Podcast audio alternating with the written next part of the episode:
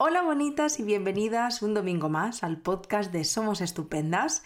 Hoy vamos a hablar de un tema del que estoy segura que muchas de vosotras os habéis encontrado en una situación así a lo largo de vuestras vidas o os encontraréis en un futuro eh, probablemente no muy lejano. Ya lo habréis visto en el título, vamos a hablar sobre las crisis vitales. Eh, pero antes vamos a conocer, bueno, a conocer no, porque ya la conocemos, de hecho ya grabamos un podcast con, con ella, además de un temazo porque hablamos de la culpa, pero bueno, vamos a saludar a Carlota. Hola Carlota, ¿cómo estás? Muy bien, con muchas ganas otra vez de estar aquí, de compartir contigo este ratito y con todas, con todas las que nos van a escuchar. Con ganas antes hablábamos, ¿no? Que tú entraste por la puerta gigante porque es un tema del que hablamos, ¿no? La, culpa que te gustaba muchísimo. Eh, pero este también es un temazo, Carlota. Porque mm, eh, yo te cuento también un poquito, ¿no? Los motivos que nos llevaron a, decidir hablar de este tema. Muchas veces recibimos mensajes en, en Instagram, emails, de personas que nos escriben diciéndonos, es que no estoy bien, no sé lo que me pasa, es simplemente la sensación de que me encuentro perdida en la vida, ¿no? No sé qué quiero estudiar, no sé qué, qué trabajo quiero, no, no, no sé qué quiero, ¿no? Y a veces pensamos que el hecho de estar perdidos en la vida es algo que va muy asociado a la adolescencia. Pero es que de pronto, cuando te encuentras perdida con 30, 40 años, ¿no? Y de pronto es como que, ¡buah! Te, te, encuentras y te sientes fatal, ¿no? Porque dices, ¿cómo puedo ahora estar sufriendo esto? Entonces nos parecía importante poderle darle voz a esto que, que nos pasa, que forma parte de la vida y que se habla muy poquito. Muy bien. Bueno, de hecho has dicho conceptos punteros, que ahora vamos a hablar de ello, pero lo has introducido muy bien. Es que es un tema que está en nuestras vidas, que nos vamos, eh, de alguna manera u otra, que ahora también hablaremos, nos vamos a encontrar con estos cambios que se pueden vivir de una manera u otra. ¿eh? Pero sí, sí, lo has escrito muy bien. Es algo que si no se ha pasado, pues puede ser que pase muy pronto y no va con la edad. Es verdad que se asocia mucho a lo mejor a lo que tú decías de adolescencia, pero no está reñido a ninguna edad. Ahora lo hablaremos también. Pues bueno, mira, Carlota, si te parece, podemos empezar desde el principio, ¿no? Venga, por, por definir, cómo, ¿cómo definiríamos qué es esto de una crisis, de una crisis vital? Vale, pues primero vamos a eso, a definir lo que es una crisis. Vamos a quitarle de momento el nombre vital. Una crisis, entendiéndola así, es un cambio, diríamos, brusco. Es un cambio brusco. Para entender esta palabra también es importante el poner el brusco o profundo o intenso. Es un cambio yo le pondría brusco, porque esa palabra como que nos implica más ese, esa cosa repentina. Entonces, para empezar ya a hablar de las crisis vitales o identidad, que ahora hablaremos también de la diferencia, que bueno, la palabra también un poquito nos, nos acontece, ¿no? Pero sí que se habla de diferentes o de diferentes categorías para hablar de estas crisis y las primeras que siempre nos encontramos es esperadas o inesperadas que ahora también un poco explico. Porque esperadas, pues como el nombre indica, es algo que podemos esperar. Un cambio de etapa vital, como decíamos, ¿no? Pues en la adolescencia o cuando finalizo los estudios, que paso a el mundo laboral o no. Eh, es decir, cuando acaban cosas que espero que puedan pasar. Y las inesperadas, pues son, como su nombre indica, pues algo que no espero. Una pérdida, una ruptura, algo inesperado. Igualmente esto considero que es importante pararnos aquí porque que sea esperado no significa que lo tenga que llevar mejor o que lo vaya a llevar mejor que una inesperada, que esto también es algo que a veces escucho mucho, es que esto era esperado, es que esto sabía que iba a pasar. No implica que no pueda ser, mm, bueno, como tenga que ser en ese momento. Es decir, que le pongamos esperada inesperada no va ligado a que tenga que afrontarse o llevarse o vivirse mejor que una inesperada. Entonces, bueno, por un lado esta y por otro las crisis que se llaman evolutivas y las situacionales, que esto también el nombre lo indica. Las evolutivas, pues como tú muy bien decías, la adolescencia, que es la crisis maravillosa en excelencia, porque nos da permiso y oportunidades, todas, ya lo hablaremos también, luego pues la edad adulta, la vejez, es decir, hay diferentes crisis evolutivas que pasamos que son cambios evolutivos, no siempre se tienen que vivir con crisis, entendamos también esto, ¿no? Pero bueno, sí que muchas veces valían a crisis. Y las situacionales, pues son las propias de la vida, pues finalización de estudios, una decisión de cambio laboral, cambio de residencia, de estilo de vida, mudanzas, pérdidas, rupturas. un montón, ¿no? Aquí todas las que nos podamos imaginar. Entonces, bueno, sí que entendiendo este, esta diferenciación de crisis diríamos, bueno, ¿qué, ¿qué, es lo que pasa cuando estoy sufriendo una crisis? ¿Cómo, ¿Cómo me siento? Porque antes también ya hablábamos de que muchas veces identificamos de que algo no va bien, que esto ya es un, un paso más, que es maravilloso, que es una de las cosas que se propone trabajar también en terapia. Pero muchas veces también nos encontramos en ese punto de que no sé qué está pasando. También me comentabas, ¿no? De, recibimos muchos mensajes y nos encontramos muchas situaciones, ya no hace falta en, sesiones, en terapia, también en, nuestra vida cotidiana, ¿no? En nuestro con nosotros mismos o en nuestro entorno.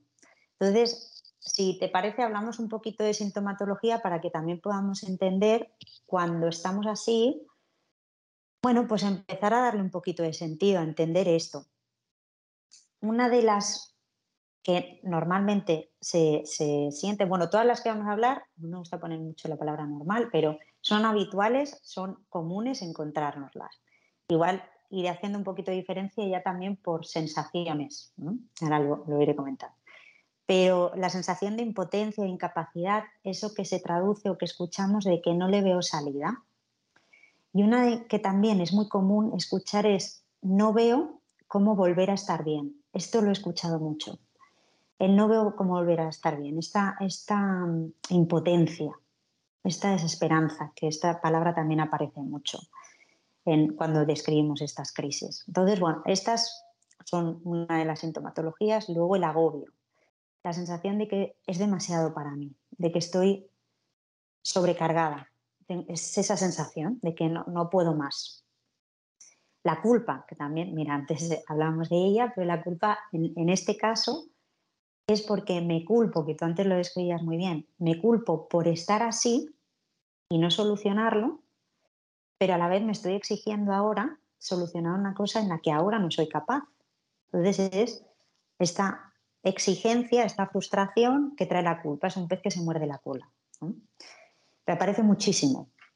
Alteraciones de sueño, pues esto siempre que hablamos de algo que nos ocupa y preocupa, pues siempre están. La tristeza, que esta sí que me gustaría detenerme un poquito, porque muchas veces, o yo me he encontrado, que este es el síntoma por el que uno empieza a querer mirar esta crisis. Porque es verdad que la tristeza es inmensa, ocupa casi todo el día, es, es muy potente. Y cuando esta tristeza es así inmensa, pues afecta a la motivación, es decir, a los motivos y a las ganas de vivir, que nos lo encontramos muchas veces también, ¿no? Es verdad que fíjate que si hablamos de las crisis vitales o existenciales, este momento de decir, ¿qué hago aquí? ¿Merece la pena esto?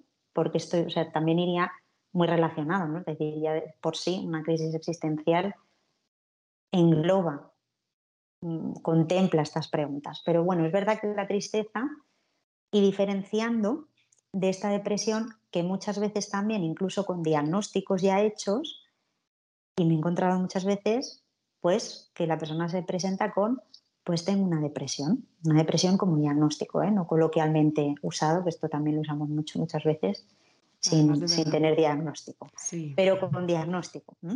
Y cuando escarbamos un poquito más, pues lo que hay es una crisis vital. Pero para que entendamos la magnitud, decir, es que es, muy intensa la sintomatología y esta tristeza es, bueno, pues abarca eso todo el día y se describe con tengo ganas de llorar, no sé, no identifico el qué, o sea, identifico que hay un malestar, pero no identifico el qué, o sea que esto es, bueno, nos lo encontramos mucho. Otro de los síntomas es el miedo. Es ese miedo, viene un poquito más, a mí me gusta más explicarlo como un bloqueo. Es la sensación de que no puedo resolver las cosas. Y aparece mucho este mensaje que hablaremos luego de soltar el pasado, de yo esto antes lo solucionaba, lo gestionaba sin ningún esfuerzo y ahora no puedo. Este bloqueo, que se describe muchas veces como miedo, porque es como una parálisis, un bloqueo, pero yo creo que se entiende mejor cuando hablamos así, ¿no? El bloqueo de decir, no puedo y esto yo antes lo hacía sin esfuerzo. La ansiedad, que obviamente esta es nuestra alarma maravillosa, que es la que nos dice que algo está pasando. Y es verdad que al principio se puede describir como un nerviosismo cuando nos estamos enfrentando en poco tiempo a esa crisis, pero si esto se alarga en el tiempo, pues puede desencadenar perfectamente una crisis de ansiedad pues de manual, como diríamos. Y la ira, y esta me gusta mucho también porque no nos la, no la entendemos muy bien. Así como las otras sí que me estoy dando cuenta que pasa algo, esta es como, mm, estoy mal, me pongo ya en una situación de, ¿no? Y la ira aparece mucho en estas crisis. Y se describe, y esto lo explico también un poco de forma más coloquial, pues en algún momento lo podemos sentir, ¿no? Es verdad que normalmente o habitualmente va referido a alguna persona en concreto, pero sí que no puedo identificar por qué. Es sin motivo aparente. Sé que tengo mucha rabia, la desfogo o la comparto, pero sería más la desfogo porque el que recibe seguramente no lo vivirá como compartir, sino como ¿no? que, bueno, que lo está sufriendo. Y es sin, motivo aparente y además la persona que lo está sufriendo y la que lo recibe, ambas personas lo describen como algo totalmente desmesurado e incontrolable. Estas dos, estos dos adjetivos o medidas son importantes a la hora nosotros también de medirnos, porque son, siempre aparecen. Esta sensación de decir, es que estoy fuera de sí, no me puedo controlar. Y es desmesurado. Es decir, esto no me daría o no pienso que me dé tanta rabia como para, para tener esta, esta reacción. Entonces, bueno, estas son más o menos la sintomatología que siempre nos encontramos en un punto u otro. Alguna, como todo, puede ser que no la sienta, pero yo diría, y con las personas que me encuentro que están sufriendo esta crisis, que aparecen casi todas ellas. Entonces, para la que nos escuche, vosotras mismas, ¿no? Es decir, hombre, pues empezar un poquito a entender esto nos lleva también a, qué hacemos entonces en una crisis, porque hemos explicado qué es, cómo me siento, por qué puede venir, pero qué hago con esto. Entonces, aquí sí hay muchísimas propuestas, pero a mí sí me gustaría marcar algunas. Lo primero es hacerte caso. Esto parece un poco así, es tan importante no pensar que se va a pasar solo porque no. el tiempo no lo cura todo. No, no. Y muchas veces lo, iba a decir en catalán, lo, lo agrava. Eh, es todo lo contrario. Una crisis vital no haciéndole caso eh, puede generar años, mucha sintomatología, cada vez voy sumando más cosas, incluso elecciones y caminos donde no quería estar o donde no he querido llegar entonces es importantísimo, yo diría que la clave, esto es sensación, opinión personal, ¿eh? pero diría hacerle caso. Pararte y decir qué, está pasando. Me estoy sintiendo así, ¿qué está pasando? Entonces, esta ya nos lleva a la otra, que es cuando nos enfrentamos a estas crisis vitales, nos vamos a enfrentar a nuestras creencias, a nuestros valores, a nuestros objetivos, a nuestras motivaciones. Esto sería como un paso más, ¿no? Pero, por ejemplo, una persona que acaba los estudios y, o bueno, no, vamos a ponernos una persona que está estudiando, porque es tan importante también ese momento y se, y se nos obliga a decidir. Bueno, y has tomado una decisión en base a algo y no estás bien con esos estudios, pero tú crees que si cambias de estudios no vas a cumplir con la expectativa familiar o lo que tú crees que ellos esperan de ti entonces no te permites pararte a pensar o a decirte qué es lo que tú quieres hacer. Entonces, primero es identificar esas creencias, es decir, ¿de dónde me viene este no permitirme decirme o plantearme un cambio? Pues porque creo que no voy a cumplir y no, no hace falta que sea con los demás, ¿eh? es con nosotros mismos, es decir, qué idea tenía yo, dónde tenía que llegar o qué tenía que hacer, qué me estoy imponiendo. Entonces, uno de los afrontamientos es este, es, bueno, me voy a parar, ¿qué me está llevando a esto? ¿no? Pues redefinir estas creencias, estos valores, objetivos, es decir, cuando esto lo tengo un poquito más explorado, objetivos, qué objetivos, qué me motiva, qué deseo, a mí me gusta mucho esta palabra, qué deseo, qué deseo quitándome toda la realidad de en medio, qué deseo. Y luego empiezo a poner estos, estas pegas, ¿no? Entonces ahí me voy dando cuenta de dónde salen.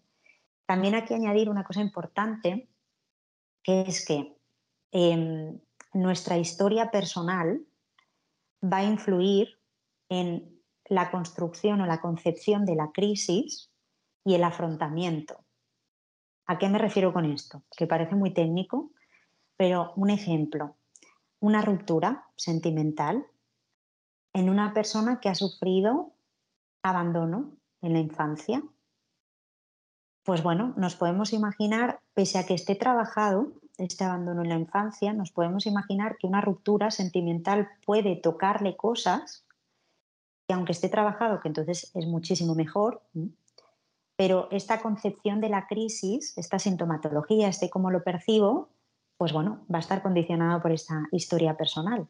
Y el afrontamiento igual, el cómo afronto esto, pues bueno, está condicionado. Entonces, si entendemos la importancia de esto y de nuestras creencias, lo que también ocupan, pues yo sí propondría que es maravilloso poder hacer este trabajo con ayuda profesional, porque mira todo lo que estamos planteando, ¿no? Es decir, bueno, pues me conviene o es interesante conocer o contemplar, tener delante mi historia personal para entender también esta crisis, por qué me está suponiendo una crisis, cómo la voy a afrontar, condicionada a qué.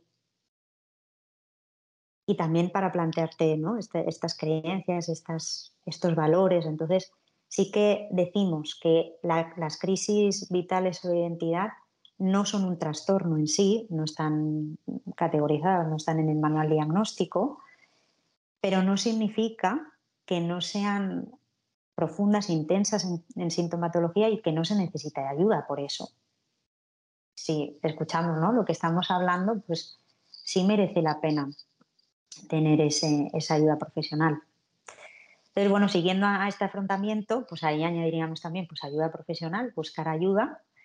Eh, también el soltar el pasado, porque muchas veces nos vamos a, yo esto antes lo enfrentaba así, o me decía esto, y me sigo diciendo lo mismo, pero ahora ya no me sirve.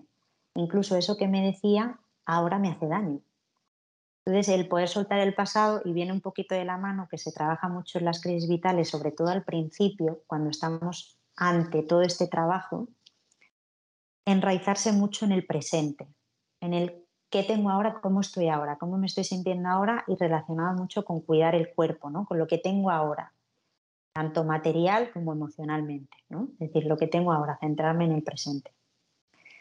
Pero bueno, como resumen, como resumen más teórico, podríamos hacerlo así, pero es verdad que nos podrían salir muchos ejemplos que a lo mejor ayudan un poco más. Yo ponía este de, los estudios, de alguien pues, que no está bien, conecta con que no está bien, no está bien, porque no se deja plantearse el cambio de estudios por esta creencia o esta expectativa que tiene de cumplir con la familia.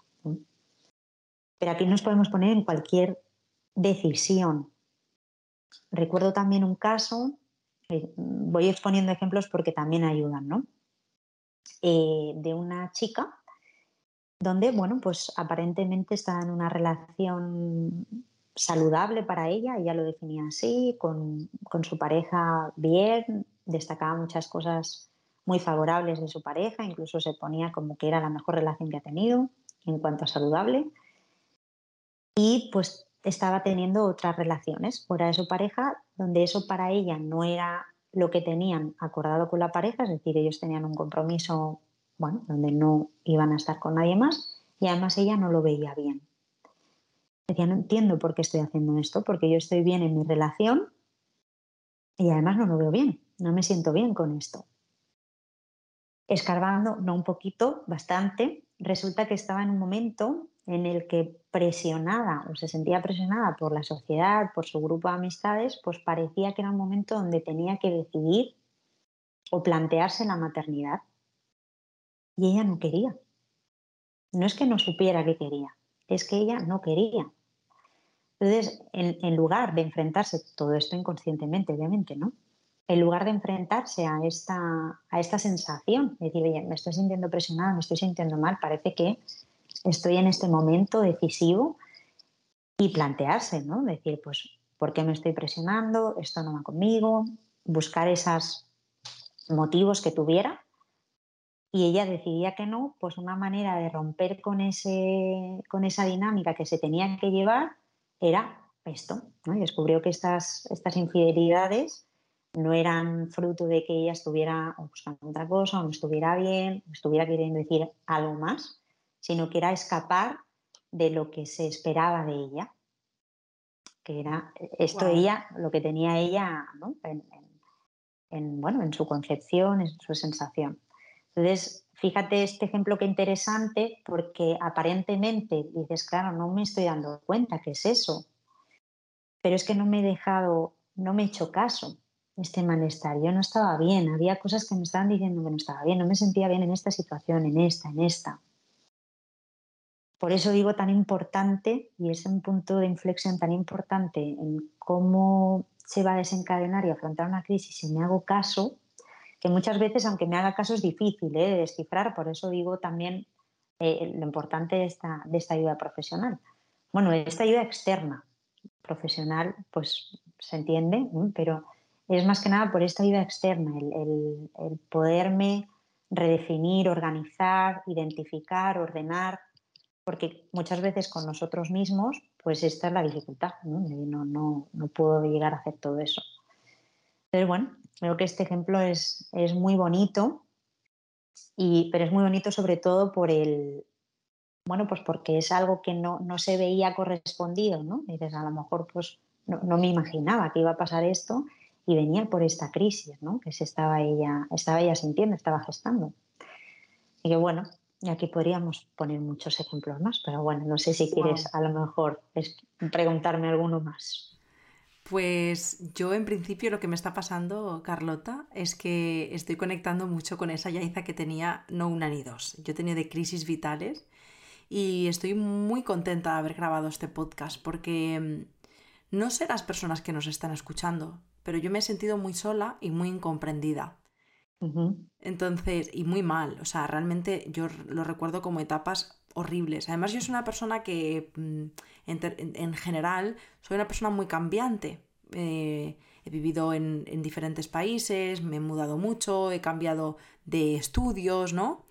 Y mm, en momentos me he sentido, bueno, pues he tenido crisis vitales como muy heavy, donde lo he pasado muy mal, de sentirme muy perdida, de no saber quién era qué quiero, hacia dónde voy, o sea, es todo tal cual lo has descrito y es tan doloroso, tan desgarrador y se vive tan en soledad que me parecía importante darle voz a algo que todas las personas de alguna forma vivimos y que yo personalmente no había encontrado hasta este podcast un espacio en el que darle espacio a eso que me pasaba, ¿no?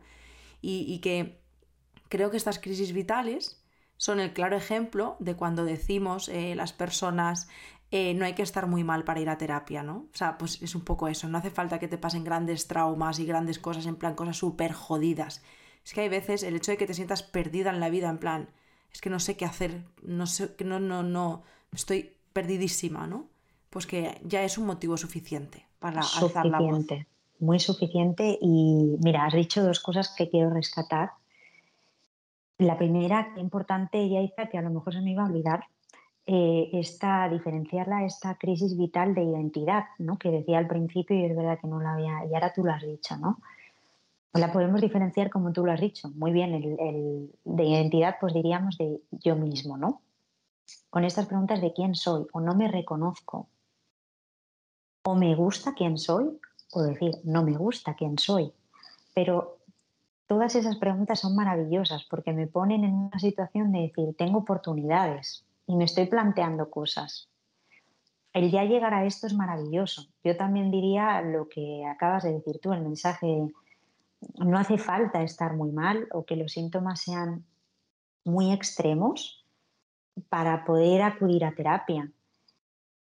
Y también, ¿no? Si te estás haciendo esas preguntas, es ya maravilloso porque ya te está diciendo algo, ya te está diciendo algo. Pero si no estás en esas preguntas, ¿no? que podríamos ponerlo como un paso más, pero te estás sintiendo mal, dices, no, no, sé qué me pasa, no acabo de estar bien, esta sensación de lo que decíamos antes, ¿no? y esa desesperanza de no veo la posibilidad de volver a estar así, es mucho más que suficiente para, para acudir a terapia o, pedir ayuda, sí, sí.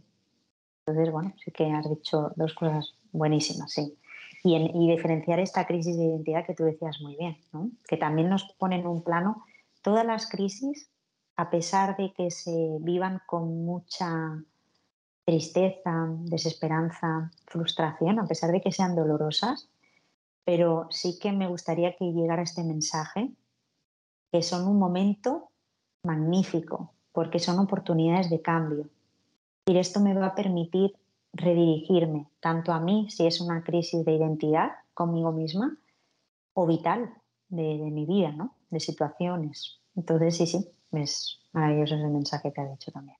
Sí, y justo agradezco, Carlota, que hayas dicho esto porque al menos yo lo he sentido así. Creo que no hace falta sacar un aprendizaje inmediato de las cosas que nos pasan. Pero sí que es verdad que mm, yo he crecido mucho personalmente sufriendo estas crisis, ¿no? Porque te haces preguntas, tan fuertes y tan poderosas que en esa búsqueda de tu verdad, ¿no? Y de, de acercarte un poquito más a lo que eres, eh, es como que hay una transformación después de vivir una etapa así, ¿no? Es como que te encuentras un poquito más, estás más cerca de eso que quieres ser y de lo que no quieres ser.